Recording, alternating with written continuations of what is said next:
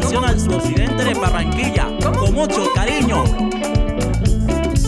En los años 60, tiempo de invasión, en el monte existía un sitio de construcción. Ahí la gente llegaba, cogía su terreno, para hacer la quema, esto no tenía freno. Y esto no tenía freno. Amigas y amigos, cordial saludo. Bienvenido a un capítulo más de Paseando por Palo Quemado. Hoy nuestro invitado es Javier Ahumada. Bienvenido, Javier. No, Michael, gracias a ti por esta, por esta invitación que nos haces. Eh, bueno, es un privilegio, es casi que un orgullo estar, un honor más bien, estar en los micrófonos de Caribe. Bocaribe es que se llama la emisora 89.6 en FM estéreo. Gracias por invitarme, pues, y, y aquí estoy a tus órdenes. Javier, entrando en materia, eh, cuéntales a nuestra amable audiencia en qué año llegó tu familia acá al barrio. Bueno, May, nosotros llegamos alrededor del año 1970 por allá. Tenía, estaba muy pequeño yo y, mis hermanitos, algunos nacieron allá en el, en el barrio La Esmeralda. Mm, había muy pocas casas, eso es un barrio eh, de invasión, ¿no? Habían, como te digo, había muy pocas casas y bueno, al principio fue difícil, pero logramos con los años eh, algunas, algunas mejorías en cuanto a, los, a la infraestructura del barrio, las vías, el agua. Eh, agua no había en esos momentos, habían eran unas piletas y teníamos que cargarla de las pilas hasta eh, las casas nuestras cargando, cargando las, el agua en, unas latas que colgábamos eh, de unos alambres y un, y un, palo, digámoslo así, un madero atravesado, nos lo poníamos en el hombro y con eso entrábamos eh, muy temprano en las horas de la, de la madrugada, inclusive a recoger el agua y llevarlo hasta la casa. Asimismo, tampoco había alcantarillado ni había luz eléctrica. En fin, era una situación bien, bien particular, bien difícil en esos momentos. Javier, ¿qué familia recuerdas tú eh, vivían justo en el momento en que ustedes llegaron al barrio? Bueno, como te dije, había muy pocas viviendas, pero recuerdo exactamente la casa de la familia Maya González, eh, una familia que pues había estado, había llegado unos, no sé cuánto tiempo, pero no era mucho tiempo tampoco, eh, que habían llegado y se habían posicionado allá. La familia Maya González, que, que bueno, fueron muy amigos nuestros, vecinos. Eh, luego llegó la familia de, de Edgardo Arteta.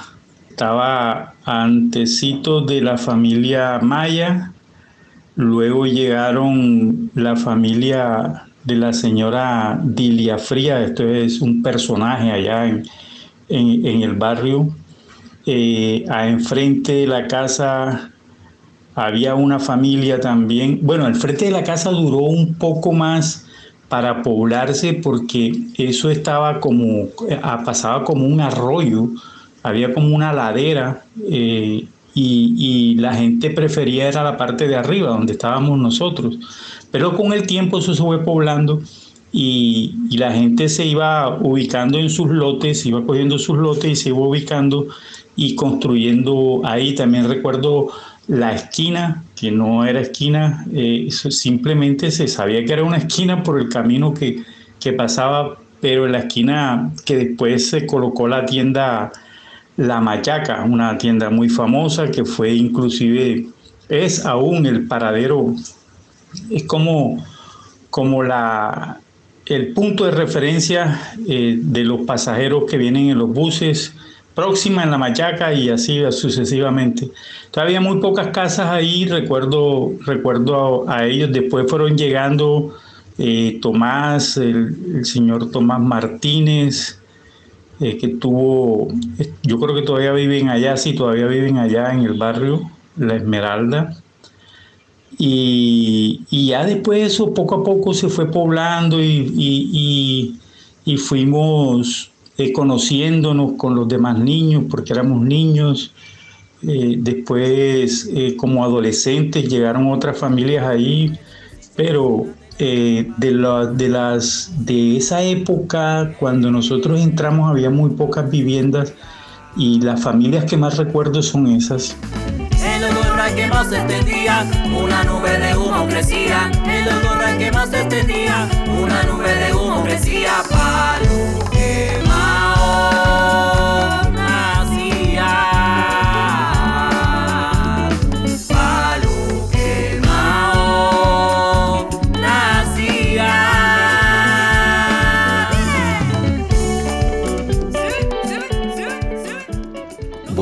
Llegó el momento de alguna o algunas anécdotas que recuerde aquellos tiempos, los inicios de el barrio Palo Quemado. Bueno, May, anécdotas hay muchísimas. Tengo muchísimas anécdotas, unas incluso que no se pueden decir al aire, creo. Era fue algo bien sui generis, pero no, no creo que no, no debamos, no debamos contar esa anécdota. Em, una anécdota que también recuerdo fue en unos carnavales, yo no sé, hace qué año, 30, 35 años, estaba yo soltero y adolescente, no, ya era un joven ya, y, y, tenía el cabello largo, tenía el cabello largo y además eh, yo era como aprendiz de mecánica en la casa de los mayas porque ellos tenían varios carros que en esos carros, carrotanques que transportaban agua y vendían agua, inclusive yo vendía agua con ellos eh, en las madrugadas eh, salíamos en el camión, cargábamos por allá, en, una, por la 17 se cargaba el agua y luego se traía acá a los barrios y nosotros, eh, cuatro o cinco muchachos más de los, del carro tanque con unas latas llenábamos los tanques de, las, de los clientes, de las personas del barrio. Y en esa, con esa ropa que tenía yo de, de aprendiz, como te decía, de mecánico, un día de esos carnavales, no recuerdo qué día fue exactamente, eh, tomé la ropa esa sucia y estaba medio rota y unas botas también eh, sucias y, bueno, y se me dio, no sé, se me dio por, por hacer por hacer de loco. Cogí una piedra, una piedra que encontré por ahí y con el pelo todo alborotado y los ojos despepitados, no había nada de por medio, no, ni droga ni nada de esas cosas, sino era una muy buena actuación que, que, que yo hice ese día y bueno, me gocé mucho con eso, llegué a muchos amigos, algunos quedaron impresionados con el tema. Y, y, bueno, recuerdo, recuerdo básicamente esa nota. También eh, otra, otra cosa que recuerdo mucho, eh, y fue una vez que yo iba con mi amigo, con Hernando Maya, íbamos para, para el colegio de la manga, que ahí quedaba, y nos íbamos a pie porque quedaba relativamente cerca. Y en, cuando nosotros salimos, salíamos juntos, él me recogía porque vivía primero y salíamos juntos con, para el colegio en, en, con uniforme marrón, nos decían los cucaracheros eh, era una camisa marrón, un pantalón marrón también, pero corto, no, no llegaba hasta los tobillos, sino que era un pantalón corto, como una, sí, un short, un pantalón corto. Y ese día empezó a llover y nosotros pues eh, como, como pelados y decidimos seguir para el colegio aun cuando estaba lloviendo en vez de, de volvernos para nuestras casas y cuando íbamos por la mitad en medio del aguacero, sonó una centella, Michael, que fue una cosa impresionante. Y nosotros nos agarramos, nos abrazamos y nos caímos al suelo. Y después eh, salieron unos vecinos que estaban ahí y, pues mirándonos para ver si nos había sucedido algo, eh, si el rayo nos había, ah, nos había impactado, pero no gracias al Señor, no, pero eh, recuerdo entre otras, pues, muchísimas anécdotas que sucedieron en esa época, en esa hermosa época de allá del barrio La Esmeralda. Así es, Javier, como tú lo acabas de decir. Muchos amigos, entre ellos mi persona, quedamos impresionados con ese disfraz tuyo de loco. De hecho, yo te había visto una que otra vez en ese ir y venir de, de, andariego de en las calles de Palo Quemado. Tú llegaste a la tienda que se sigue llamando mi tienda. Tú llegaste a esa tienda y yo compartía con, con otros amigos ahí en la esquina y tú llegaste con ese disfraz. Yo me impresioné, te lo juro, yo me impresioné tanto que, eh, que me asusté, pero le hiciste bien de loco, ¿no? Ahí entre todos te, te colaboramos con el disfraz de, de ese entonces, ¿no? De loco. Eh, eres un buen actor, entre otras cosas, Javier. Bueno, Javier, este, llegó el momento musical en el género que tú eh, quieras. Eh, de un tema que te recuerde a ti eh, algo de aquellos tiempos, te recuerde lugares, personajes, fiestas, etcétera. Programa tú el tema, amigo Javier. Yo antes que un tema específico, que obviamente lo recuerdo varios, pero yo recuerdo fue que mi mamá llevó una un tocadiscos. Eso era como eh, un equipo de sonido en esta, en esta época. Ese tocadisco obviamente era de madera, traía unos, unos eh, cubículos para meter los discos. Ahí mismo traía eh, como especie de, bueno, sí, todo lo relacionado con un radio, ¿no? Ahí también estaba el radio, las emisoras se escuchaban ahí. Nosotros teníamos un radiecito que todas las, todas las mañanas mi mamá escuchaba el noticiero de, de este señor Marco Pérez Caicedo y después se cambió mi mamá para un para otro no recuerdo el nombre Castillo, el apellido Castillo, no recuerdo el nombre del hombre. Eh, pero ya teniendo, cuando mi mamá llevó ese, ese tocadisco, yo nos sentimos eh, bien, bien halagados porque, bueno, tener un, un tocadisco era como, como subir un poquito de categoría. Recuerdo también que mi mamá llevó como para probar eso, para tener algo que escuchar en el tocadisco, llevó un, un acetato o un disco de eso de 45 revoluciones por minutos de Juan Gabriel. Sí, ahí escuchaba a mi mamá su música. Eh, bueno, ese disco nada más, porque al principio tuvimos eso, después fue que se fueron comprando otros, otros LP, ya son más grandecitos, el binomio de oro y la cosa, en fin, pero yo recuerdo mucho una canción, una, sí, una canción de Richie Ray y Bobby Cruz, que es el sonido bestial. Este sonido bestial lo ponían, pero era una cosa impresionante en la cantina de los primos, muy cerca de la casa. Los primos, Adalberto sobre todo, que era quien vivía ahí, tenía una cantina y los viernes, sábado y domingo prendían a todo timbal y yo creo que el primer disco que ponían era el sonido bestial.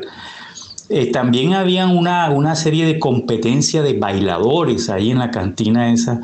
Nosotros ahí cerquita teníamos un vecino eh, yo no recuerdo el nombre, siempre se me olvida, pero el tema es que él, se, él le decíamos Chicho, Chicho Pescado, él por pescado porque sus papás vendían pescado en el, en el mercado y él se iba para, se iba con ellos.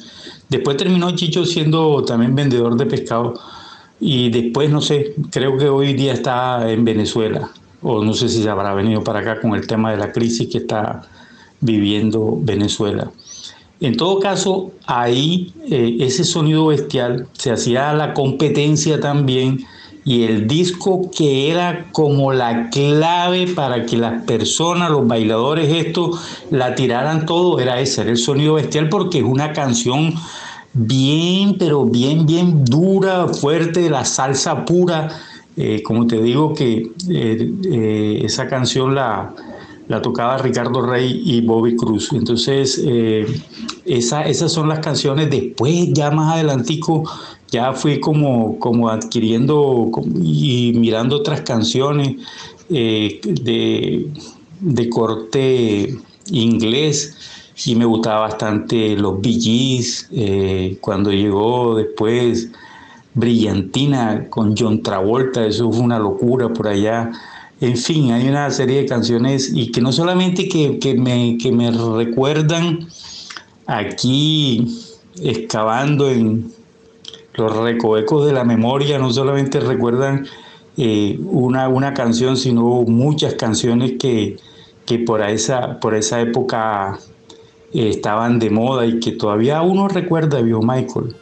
A continuación escucharemos el clásico del género salsa brava, Sonido Bestial de Ricky Ray y Bobby Cruz.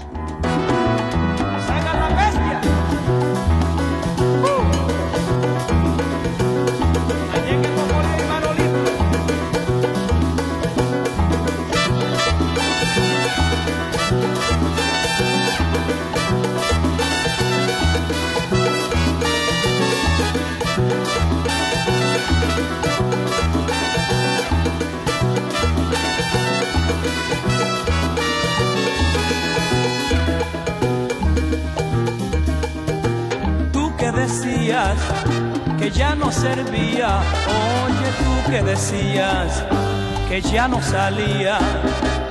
Ahora mismo mi amigo yo te vengo a saludar. Escucha, escucha. Oye sonar las trompetas,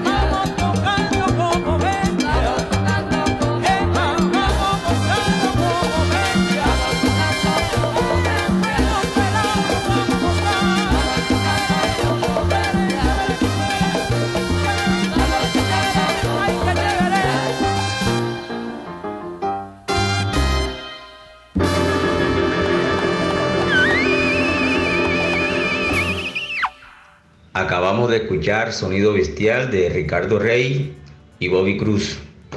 Bueno, Javier, eh, gracias una vez más por aceptar pues nuestra invitación. Y digo nuestra invitación refiriéndome a la emisora Bocaribe. Eh, en los controles nuestra amiga Laura, que se la sabe toda. Y a los oyentes, pues eh, gracias por habernos escuchado una vez más. Gracias, Javier. Hombre, Michael, gracias a ti. Ha sido para mí un placer infinito estar aquí en la emisora. Eh, y sabes una cosa, fue un ejercicio bien tremendo porque eh, uno empieza a ocultar de la memoria tantos recuerdos de tantos tiempos que, que vivimos allá en, en Palo Quemado. La historia de Palo Quemado era que al principio todo el sector se llamaba Palo Quemado, ¿no? Después fue, después fue como dividiéndose el tema, la Esmeralda, Ciudad Modesto, La Paz, pero todo eso era, era Palo Quemado. Y no, Michael, gracias nuevamente a ti, gracias a todos los, los oyentes que a esta hora nos están escuchando en cualquier parte del mundo, porque yo sé que esto es por una emisora, pero también va por la internet y, quién sabe a dónde, a dónde llegará. Que, estén muy bien, gracias de nuevo y nos vemos otro día. Amigas, amigos, eh, los esperamos en la próxima semana en un capítulo más de Paseando por la Paz. Eh, sin más, su amigo Miguel Reales. Gracias.